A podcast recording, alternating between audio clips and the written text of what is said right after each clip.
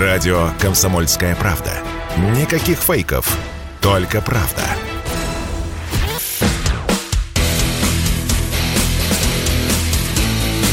Программа с непримиримой позицией. Утренний Мордан. И снова здравствуйте, и снова в эфире радио «Комсомольская правда». Я Сергей Мордан. Вы можете подписываться на YouTube-канал Мардан 2.0. Ставьте лайки, пишите там комментарии. Вот, подписывайтесь на телеграм-канал Мардан. Там, во-первых, идет сейчас трансляция, ну и после 10 часов утра по Москве, когда эта программа закончится, вы можете там оставаться. А сейчас а, мы будем разговаривать с Дмитрием Ефременко, заместителем директора Института научной информации по общественным наукам Российской Академии Наук. А разговаривать мы будем, ну, скажем так, о глубинных процессах, которые происходят э, за вот этой вот э, красивой, очень захватывающей эмоциональной картинкой под названием «Специальная военная операция», как ее, в общем, называют на федеральных каналах, э, там, «Украинской войной», как называют это подоляка, или «Украинской военной кампанией», как это предпочитаю называть я, например. Дмитрий Валерьевич, здрасте. Здравствуйте, Сергей. А, я сразу вот э, порекомендую нашим слушателям вашу большую статью, которая опубликована на сайте globalaffairs.ru. Она действительно очень большая, требует определенного интеллектуального усилия. Но, как мне кажется, это одна из немногочисленных попыток э, вот обозначить такие стратегические вещи, что происходит – какие цели на самом деле стоят перед Россией и какой мир в будущем нас может ожидать. Здесь возникает а, такое вот слово, как «если». Давайте с него начнем. А, два сценария. Если Россия побеждает в этой кампании, какой мир будет?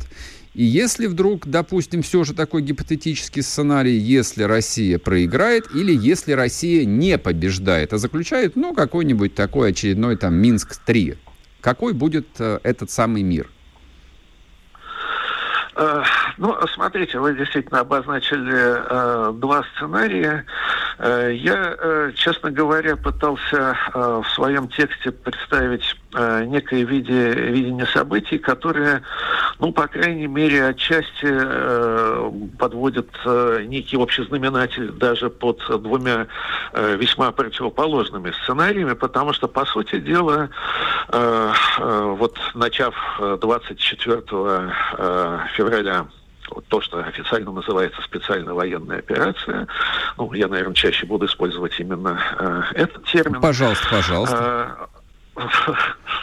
вот, хотя э, я прекрасно осознаю, э, значит, что тут далеко не все задачи и не все смыслы, которые реально сейчас осуществляются, они охватываются этим термином. Mm-hmm. Но, тем не менее, тем не менее, я считаю, что вот то, что началось 24 февраля, привело к резкому ускорению процессов изменения мирового порядка, э, того мирового порядка, который по-разному называется. Его называют э, постбиполярный, имея в виду то, что он установился после распада Советского Союза.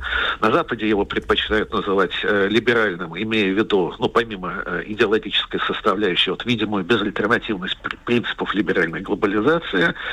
Э, я предпочитаю вообще использовать термин «американоцентричный мировой порядок», поскольку в конечном счете это система международных отношений, основанная на очевидном доминировании США в экономике, финансах, э, технологиях и, разумеется, военно-силовой составляющей. И вот если вы позволите обратиться немножко э, к э, истокам вот этого миропорядка, значит, я вспоминаю, что еще в начале 91 -го года очень известный американский аналитик Чарльз Краудхаймер, ну, он уже умер, он тогда написал статью «Момент однополярности», где заявил об эре о начале эры единоличного доминирования Соединенных Штатов, причем он считал, что этот момент может продлиться лет 30-40. А потом, в 2003 году, вот во время вторжения а, в Ирак, он написал другую статью, где предположил, что доминирование США а, может длиться неопределенно долго, если только Америка не наделает ошибок. Я думаю, что, в общем-то, первоначальный прогноз Краудхаммера оказался верным в том, что касается срока. Но к тому же Америка и наделала достаточно ошибок. Там можно спорить, э, что стало отправной точек, э, точкой, с чего вот все начало сыпаться. Скажем, это могут быть и теракт 11 сентября 2001 года, и вторжение Америки в Афганистан и Ирак, и, конечно, кризис 2008 года. Но сейчас, ну, в принципе, ясно, что процесс постепенного упадка э, доминирования Соединенных Штатов Штатов идет, э, э, идет не первый год, но вообще говоря, в таком же примерно темпе это могло бы идти еще достаточно долго. Mm-hmm. Э, так вот, э, скажем, эта операция Z, э, специальная военная операция, она привела, э, ведет к тому, что те процессы, которые могли занять годы и даже десятилетия, теперь, скорее всего, будут спрессованы в месяцы. Причем, ну вот вы действительно обозначили два разных сценария. Это, э, конечно, показывает, что всегда есть альтернатива, всегда развитие событий много варианта. Понятно, что США сейчас прикладывает просто титанические усилия, чтобы развернуть вспять э, э, процессы э, начатой российской спецоперации. Э, понятно, их задача навязать России длительное и э, кровавое военное противостояние, э, подорвать ее экономику и в конечном счете дестабилизировать политически. И тем самым, наказав Россию попытку нести вот этот, в общем-то, решающий удар по системе американского доминирования, остановить и развернуть вспять процессы эрозии однополярного мирового порядка. Честно говоря, я убежден, что даже если такой сценарий реализуется, я бы не оценивал его э, вероятность слишком высоко, но тем не менее, э, надолго сохранить э, однополярный мир с американским доминированием не удастся. Просто надо понимать, что сейчас э, слишком многие силы и турбулентные процессы приведены в движение, и в конечном счете их не получится контролировать из Вашингтона. Ну, разумеется, если э, заявленные э, цели э, спецоперации э, будут в обозримые сроки, в, кратчайшие, в краткие сроки достигнуты, э, э, то э, можно ожидать э, еще более резкого ускорения процессов э, э, подрыва американской глобальной гегемонии. Другой вопрос, что э, придет э, на э, смену ну, может быть, мы об этом поговорим сейчас более детально.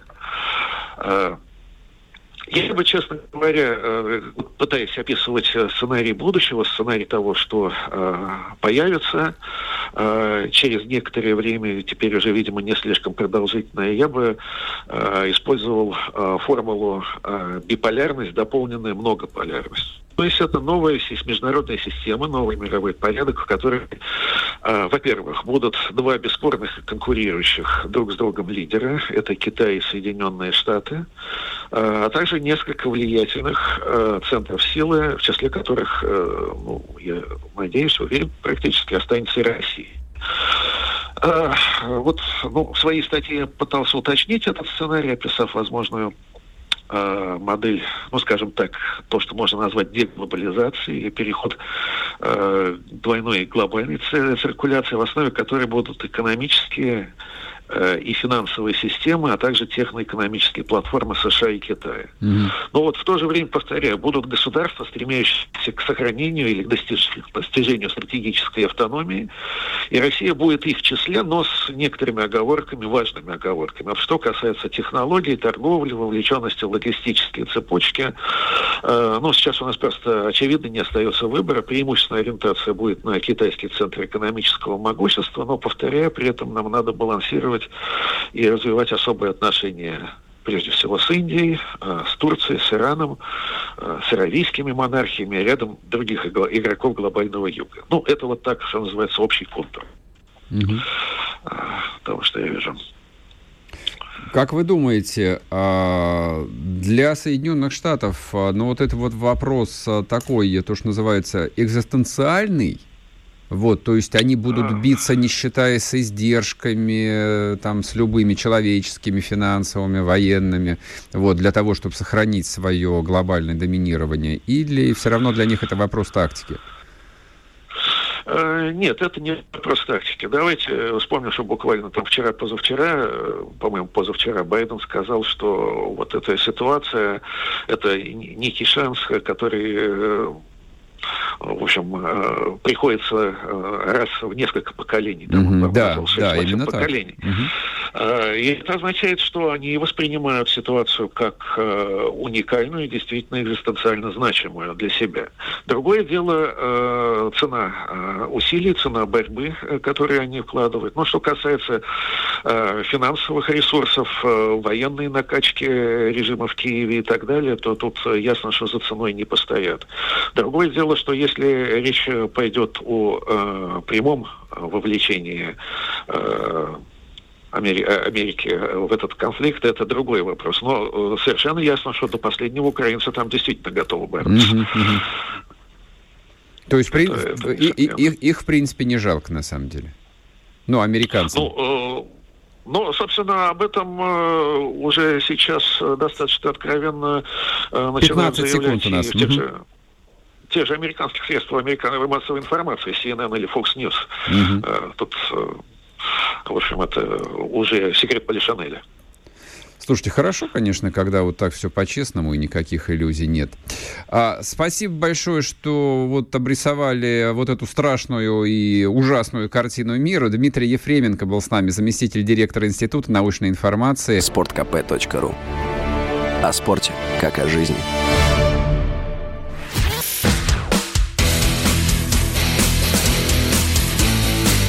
Программа с непримиримой позицией. Утренний Мордан. И снова здравствуйте, и снова в эфире радио «Комсомольская правда». Я Сергей Мордан. Вот что касается такого бескомпромиссного противостояния с Соединенными Штатами Америки, ну, мне кажется, да. А я убежден в том, что именно этот фактор нужно иметь в, голову, в голове. Смотрите, ведь по большому счету а, сейчас а, в общественном пространстве существует всего лишь две точки зрения. Они обе, ну, в большой степени, э, ну, такие упрощенные, ну, так всегда бывает. То, что вот находится в массовом сознании, это всегда такая очень простенькая, черно-белая, там, линейная модель.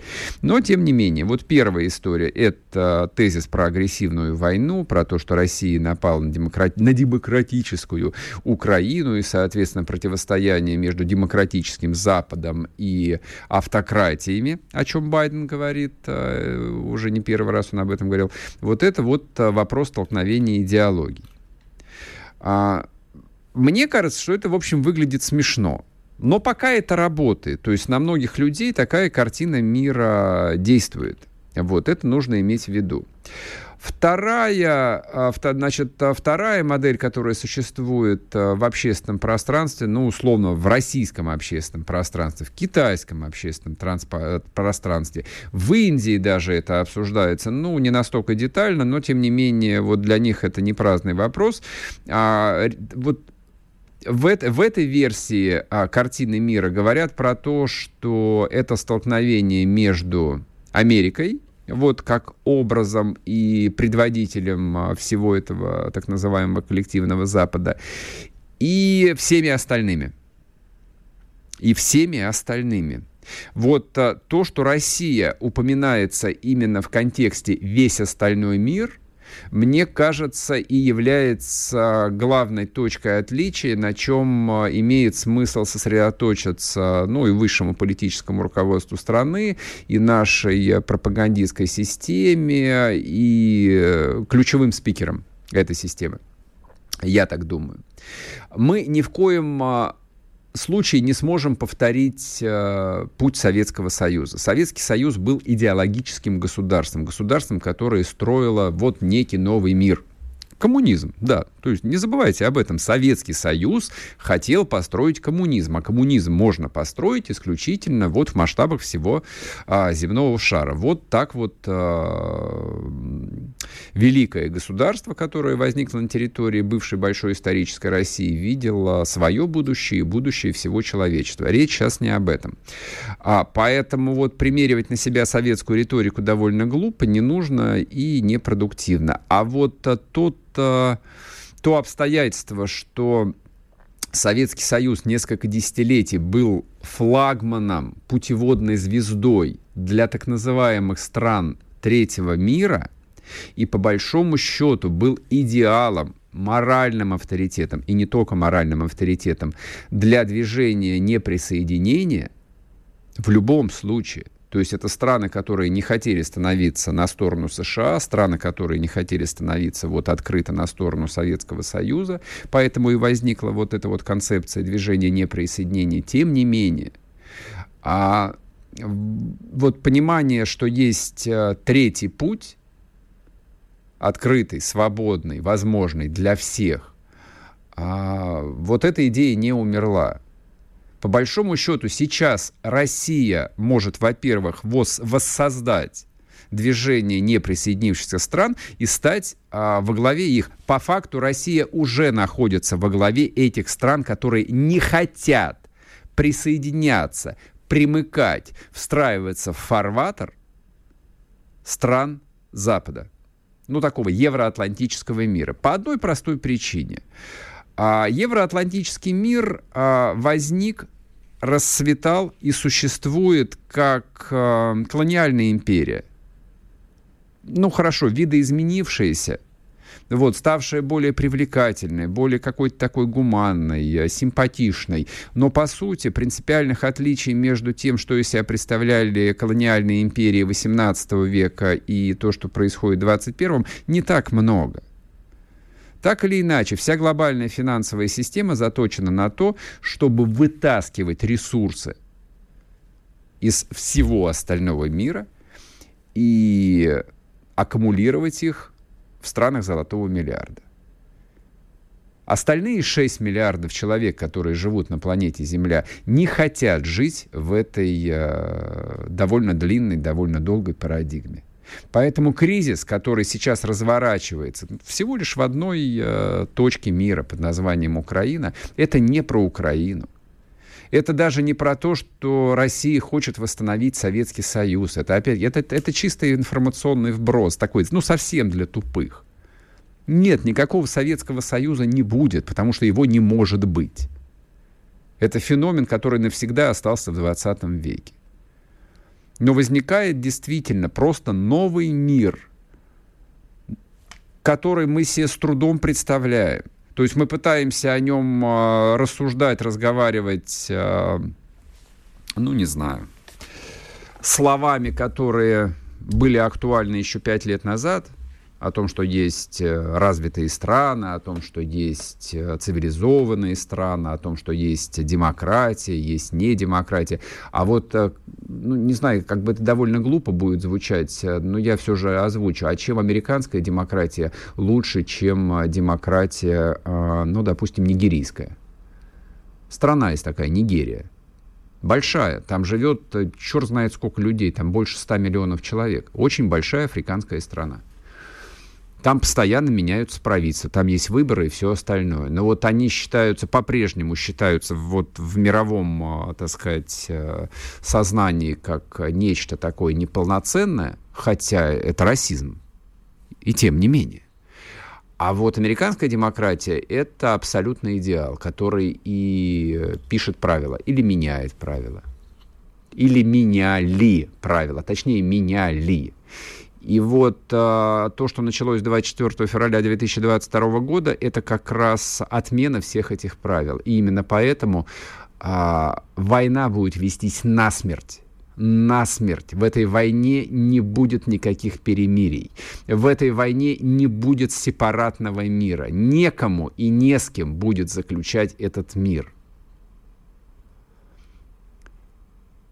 Многие, кстати, как мне представляется, многие в российской элите, политической, деловой, уже осознали – ну, то есть они осознали это, может быть, там, не заморачиваясь вот этими вот, э, не знаю, там, философскими построениями какими-то. Они просто смотрели на структуру, качество, количество санкций, которые вводятся против России, ну и довольно быстро сообразили, что тут, в общем, э, никто не различает, кто за красных, кто за белых. Вы все русские, там, поэтому вас всех надо убить. Вот такая вот логика тотальной войны. Россия объявлена тотальная война.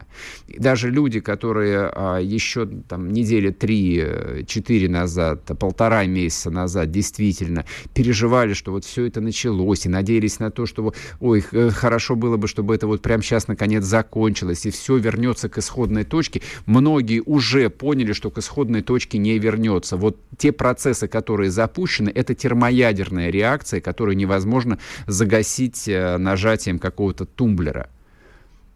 Тумблер перегорел, блок управления этим ядерным реактором перегорел. Поэтому взрыв неизбежен. И этот взрыв разнесет к чертям собачьим весь тот мир, который сложился за последние, ну, скажем так, лет 60. Не за 30, нет. За 60 он застал еще поздний Советский Союз. На уж то, что получилось после 91 года, от, от этого следов не останется. Никаких иллюзий, никаких надежд. И здесь ничего от этого не останется. Поэтому не надо пытаться понравиться Западу. Вот люди, которые до сих пор пытаются понравиться Западу, а выбирают какую-нибудь проукраинскую, как им кажется, позицию, или общечеловеческую позицию, э, вы, выглядят как минимум дураками. Ну вот какой-нибудь условный Антон Долин, это такой кинокритик есть, если вы не знаете. Вот он себя считает там интеллектуальным, образованным, умным человеком, но вот он выглядит идиотом. Ну, таким же идиотом выглядит, э, ну, не знаю, какой-нибудь условный Невзоров. Мы поговорим сегодня еще про предателей – Любой человек, который даже в частной жизни сейчас выражает вот условную проукраинскую позицию в контексте конфликта, выглядит как дурак. Ну и, собственно, и является дураком, на мой взгляд. Потому что это вообще не про Украину. Ну, правда, кто-то кто этого еще не допонял, что это не про Украину. Просто на этой территории происходит столкновение, как было всегда как было в XVIII веке, как было в XVII веке, в XVI, XV. Это пограничие, это окраина, которую никому не жалко. И вот там сталкиваются интересы ну, больших игроков. Жалко людей в этом смысле? Да, конечно, жалко. Ну, а что вы хотите-то? Но назад дороги нет.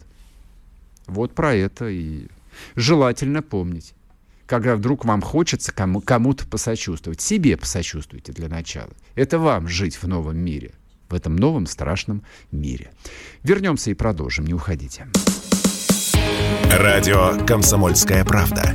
Срочно о важном.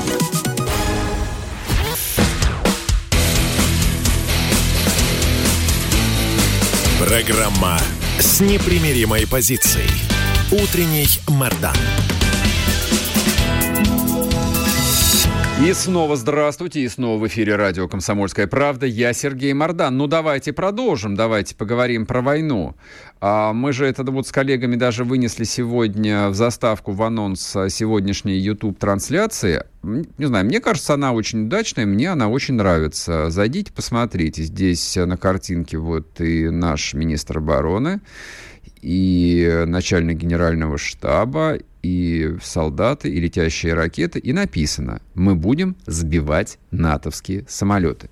Мы об этом поговорили со Сладковым, но мне кажется, тема достойна того, чтобы обсудить ее э, более детально и попытаться найти, по крайней мере, ответ на вопрос, почему это прозвучало сейчас, почему это прозвучало еще раз, почему об этом сказал именно министр обороны. Почему? А то, что пишут а, американские газеты, украинские газеты ничего не пишут, они находятся там под полным контролем а, военной цензуры, поэтому шаг лево, шаг право, расстрел. Но вот то, что пишут, допустим, американские газеты, а я вам ну, я могу процитировать даже, допустим, Нью-Йорк Таймс а, вчерашнюю. Буквально там такая фраза попалась. Несмотря на то, что Россия наносит объекты наносят удары по объектам украинской инфраструктуры, все равно удается поставлять тяжелую технику украинской армии. Из этого можно сделать два вывода. Во-первых, удары болезненные, и действительно ритмичность поставок нарушена. Я не для того, чтобы... Я это говорю не для того, чтобы вас там успокоить, утешить, или самому себя утешить, объяснить, что да нет, все нормально, и, в общем, все идет по плану. А во время войны ничего не идет по плану. Вам любой военачальник э, в своих, господи, этих мемуаров написано там э, сотни, тысячи. Э, вообще любой человек, который там был на войне, он всегда говорит о том, что, как правило, все всегда сразу идет не по плану. И тем не менее, все выруливается в некую там стратегию, в тактику, в стратегические задачи той или иной операции. А раз американцы так говорят, Значит, э, удары действительно болезненные. Вопрос только один. Интенсивность этих ударов а, будет ли нарастать, до какого уровня, до какого масштаба, и почему действительно эти удары изначально не приняли, ну, то, что называется такой тотальный характер. То есть почему действительно в первую неделю кампании не была разнесена в хлам вся, ну, как минимум, железнодорожная инфраструктура Украины. Этот вопрос постоянно звучит в комментариях, в чатах каких-то.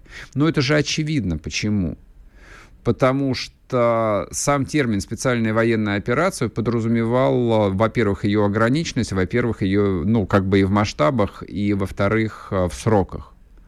Предполагалось, что ну, удастся, в общем, достигнуть политических, политических, прежде всего, целей кампании, ну, не проливая лишней крови и, соответственно, не плодя лишних разрушений и это никакая, никакое не прекрасно душие, а это принципиальное отличие в позиции России в этом конфликте от позиции, допустим, Соединенных Штатов.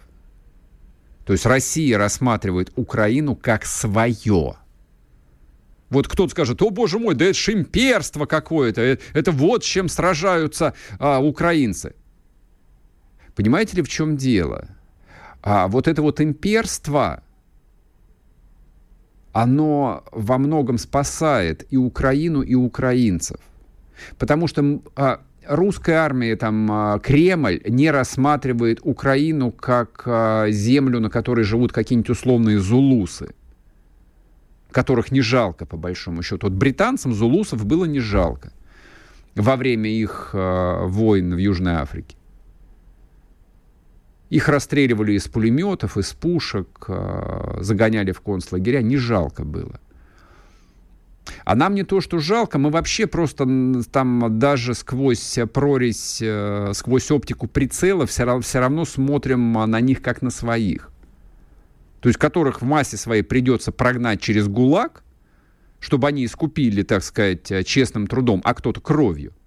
Предательство. Но тем не менее, но тем не менее. А для американцев, да, это просто территория войны. Там, это, это прокси-война. Воюют они, конечно же, с Россией, да, руками политических украинцев, которых не жалко. Вот сколько их погибнет, плевать все хотели. И Европе, на самом деле, не жалко. Несмотря на любую риторику.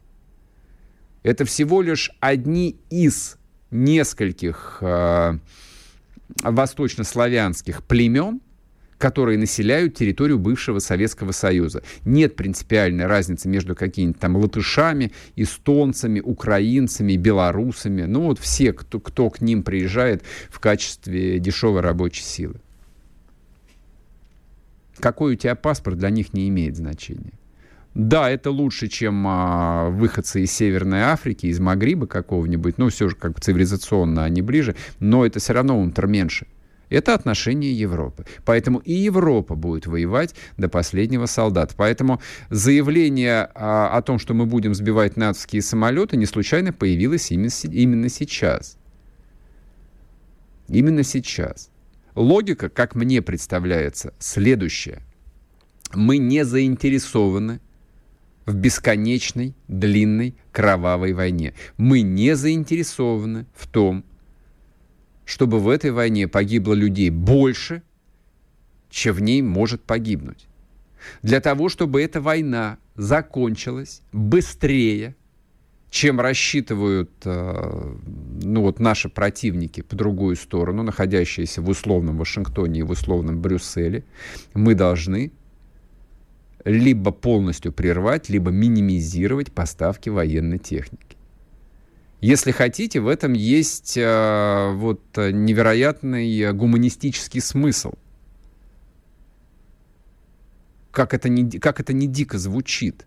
Но в заявлении о том, что мы будем сбивать натовские самолеты и уничтожать натовские транспорты с оружием, звучит подлинный гуманизм. Я его так бы воспроизвел. Мы, вот чем больше мы уничтожим немецких, польских, американских тягачей с американскими военными специалистами, которые везут американское, немецкое, британское оружие на Украину, тем мы больше спасем украинских жизней. Вот в чем, как мне кажется, и заключается логика.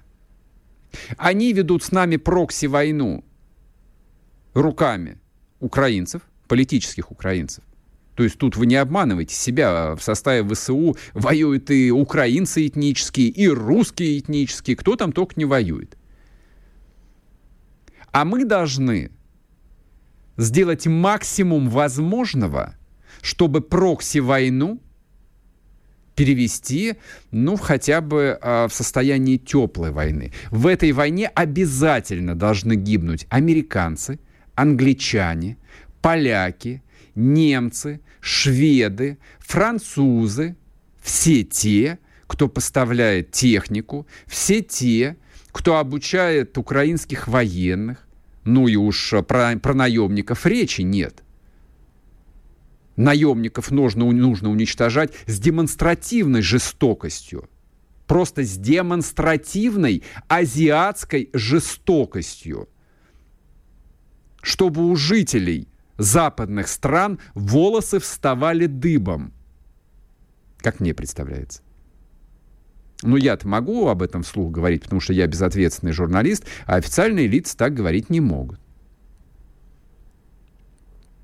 Потому что если говорить об идеологическом э, содержании конфликта, об идеологии конфликта, о философии этого конфликта, в эту войну обязательно нужно втянуть коллективный Запад.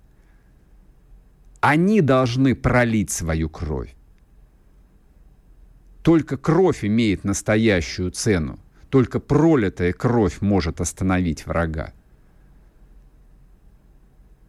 Поэтому, да, идут ожесточенные бои на Донбассе для того, чтобы сломать хребет украинской армии. Но эта война не прекратится, пока она не станет а, слишком тяжелой, слишком изматывающей, несущей в том числе и колоссальные внутренние издержки для тех, кто на самом деле там, ведет эту войну. Как закончилась Вьетнамская война? Вьетнамскую войну, да, ее выиграли вьетнамские, вьетнамская армия Северного Вьетнама и советские э, военные летчики, зенитчики, инструкторы, которые вьетнамцев готовили. Но еще эту войну выиграли гигантские толпы американских граждан, которые протестовали против войны. А почему они протестовали? Ну, потому что количество похоронок, которые шли в американские дома, ну, в общем, американцы к этому были не готовы. А вот, собственно, и все. Вот э, эта война должна стать примерно такой же. Ну, или хотя бы напоминать ее. И американцы, и англичане, и французы должны получить свою порцию гробов. Поэтому, Сергей Кужугетович, обязательно сбивайте натовские самолеты, бейте ракетами по натовским транспортам. Убейте их всех. Сейчас мы уйдем на перерыв. Не уходите. Радио «Комсомольская правда». Никаких фейков, только правда.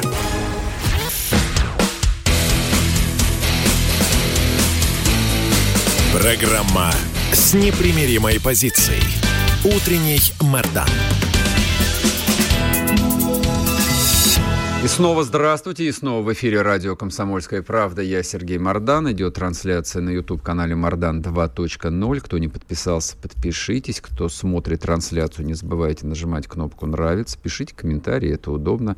Подписывайтесь на телеграм-канал «Мордан», там тоже идет трансляция. Ну и, соответственно, там происходит главная жизнедеятельность после окончания утреннего эфира. Утро по Москве. Я понимаю, что вы можете находиться, допустим, в Иркутске или Красноярске, и у вас эта программа стоит вечером вечернем эфире. Ну, э, знаете как, есть некоторые, э, так сказать, нюансы э, жизни в большой, по-настоящему большой стране. А вы что, хотели как в Бельгии? Вы хотели как в Париже? Нет, у нас не будет как в Париже. Есть еще одна а, болезненная тема, которую хотелось бы обсудить. А, можно, конечно, и дальше так вот безопасно, аккуратно обичевать наших записных предателей, какую-нибудь традиционную Собчак, какого-нибудь традиционного профессора Соловья и даже традиционного Александра Невзорова. Поговорим про Невзорова сегодня. Но мне кажется, главными врагами России – Именно так врагами России, людьми, которые хуже любых предателей открытых, являются, ну, вот такие персонажи, про которого я прочитал сегодня утром. Я в телеграм-канале сделал репост, написал короткий комментарий, сегодня напишу, видимо, текст побольше. Сейчас а, расскажу. Значит, сейчас идет э, очень негромкий судебный процесс такой негромкий, негромкий, никто не замечает. А бывший заместитель начальника генерального штаба, я так понимаю, уже уволенный из армии бывший генерал Халил Арсланов находится под судом. Обвиняют его в получении взяток, в коррупции, и масштаб ущерба исчисляется миллиардами рублей. Миллиардами.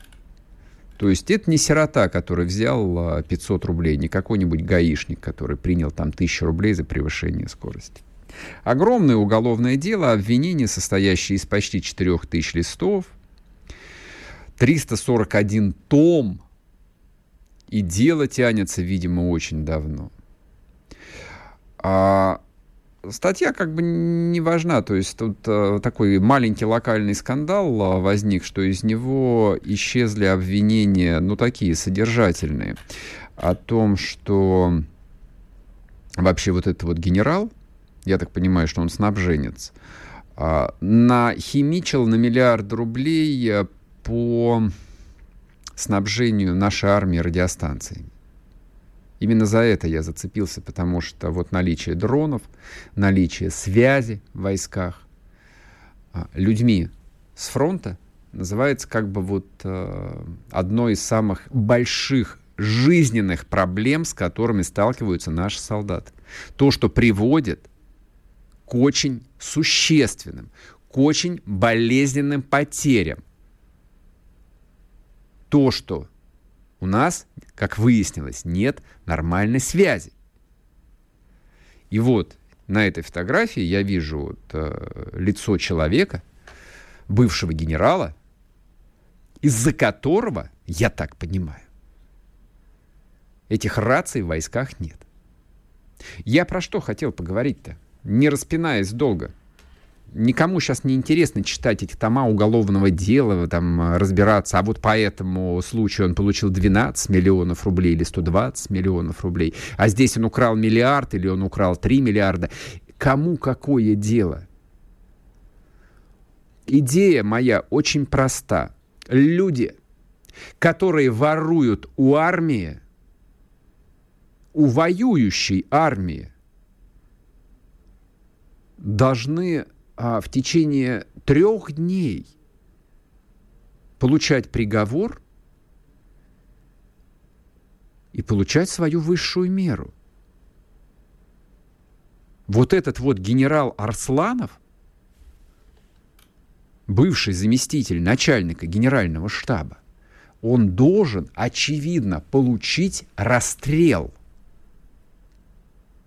Если он воровал у армии, это из-за него гибнут русские солдаты. Он виновник смертей русских солдат. Он их убил. И подельники его, которые наверняка же там есть, он же не один, это же наверняка в составе организованной группы, они все должны быть расстреляны по-хорошему. Ну и по законам военного времени так бы и было, но поскольку война не объявлена, и военного времени тоже нет, и действует обычный уголовный кодекс. Хорошо, ладно, я принял это. Но по идее, по такому делу человек должен получать высшую меру, которая заменяется пожизненным заключением. Хорошо, не можем расстрелять, хотя это странно, мы же вроде из Совета Европы вышли, мы же, мы же больше не европейская страна, нас ничего не сдерживает. Этот человек не должен никогда выйти ни по какому УДО. И люди, которые идут по этому делу, не должны выходить ни по какому УДО. Они должны сдохнуть в тюрьме. Они все должны сдохнуть в тюрьме любой человек, который хоть копейку украл у армии, должен получать автоматом минимум 10 лет строгого режима с конфискацией. И никакой другой альтернативы быть не может. То есть, как мне кажется, вот после того, что с нами приключилось 24 февраля 2022 года, вот всякие гримасы гуманизма, терпимости а, и прочей вот а, мягкости – из этой части УК РФ должны исчезнуть. И каждый чиновник с погонами, он без погон не имеет никакого значения, точно должен знать, что вот насколько бы не было велико искушение, насколько бы деньги не казались легкими и большими, он должен точно знать, что если вдруг, не дай бог, что-то вылезет наружу, ему конец. Ему конец его не пощадят, не будет никакого снисхождения. Вот самые подлые, самые черные предатели, которые только есть. Они хуже, чем предатели. Это выродки. Вот как были конченными выродками, недостойными никакого снисхождения те мрази, которые во время Чеченской войны продавали оружие боевикам. Эти люди ничем не хуже вот эти вот люди, не, не, точнее, ничем не лучше, вот эти люди нич, ничем не лучше. Ну, а что касается Александра Невзорова, коль уж э, помянули про него, Невзоров э, добился своего. Против него возбуждено уголовное дело. Но опять-таки здесь тоже возник э, простой вопрос. А почему всем вот этим господам бесчетным, их же много, им просто всем дали спокойно уехать. И Невзорову дали спокойно уехать. Но я просто напомню, коротко, Невзоров о федеральном эфире, федеральной радиостанции раз в неделю, у него была еженедельная программа, каждую неделю наговаривал себе на несколько уголовных статей. И ему ничего за это не было. Он вел себя абсолютно, не просто безнаказанно, он был на 150% уверен в том, что ему позволено все. Он вел себя примерно так же, как ведет себя Собчак, например, который тоже, ну вот она на какое-то время испугалась, и поэтому уехала в отпуск, ну, на всякий случай. Но потом, видимо, ей просигнализировали и сказали, не боись, мать, а ты тоже проходишь в категории испугавшихся э, патриотов, как Иван Ургант поэтому можешь вернуться. Ну вот она вернулась. Этот не вернулся, он а, наговорил немножечко больше, чем следовало, но тем не менее ему дали спокойно уехать. И я могу на вскидку там назвать десяток фамилий людей, которым просто дали уехать дали совершенно целенаправленно уехать. И тому же Чубайсу дали уехать вместе со всей своей семьей и всей своей домовой книгой. И наверняка дали возможность вывести все деньги из России. И они, а то, что они не успели там продать, они удаленно, совершенно спокойно распродают. Никто не блокирует их счета. И в этой э, связи э, вот тот указ, э, который Путин подписал, по-моему, позавчера, о составлении списков лиц, попавших под санкции, против которых должны включаться экономические ограничения. А вот тут сразу возникает вопрос, а где список этих лиц, которые попали под санкции? Ну вот, допустим, Евросоюз, Штаты, Британия, они публикуют списки людей, которые попадают под санкции. Мы там только опубликовали несчастных членов японского кабинета министров. А остальные-то где? Иностранные и не иностранные граждане, они где? Российские граждане, которые явно, в общем, открыто выступили на стороне врага, где их списки? Почему против них-то никакие санкции не включаются? Почему их активы не заморожены в стране? Почему там один Невзоров, опять-таки, повторю еще раз, которому дали спокойно уехать? Нет желания разобраться, кто ему дал, кто позволил ему уехать, по какой причине, кто дал команду выпустить вот эту гадину, одну из длинного списка мерзавцев, предателей. Ну и уголовное дело-то открыли, а что будет по уголовному делу? Тоже хотелось бы узнать. Ну да ладно, время у нас еще есть. На сегодня все. Будьте здоровы. Завтра услышимся в то же самое время. Пока. Берегите себя. Утренний Мордан. Чтобы получать еще больше информации и эксклюзивных материалов, присоединяйтесь к радио «Комсомольская правда» в соцсетях. В отечественных социальных сетях. Смотрите новые выпуски на Рутьюбе, читайте телеграм-канал, добавляйтесь в друзья ВКонтакте, подписывайтесь, смотрите и слушайте. Радио «Комсомольская правда». Самая оперативная и проверенная информация в эфире и соцсетях.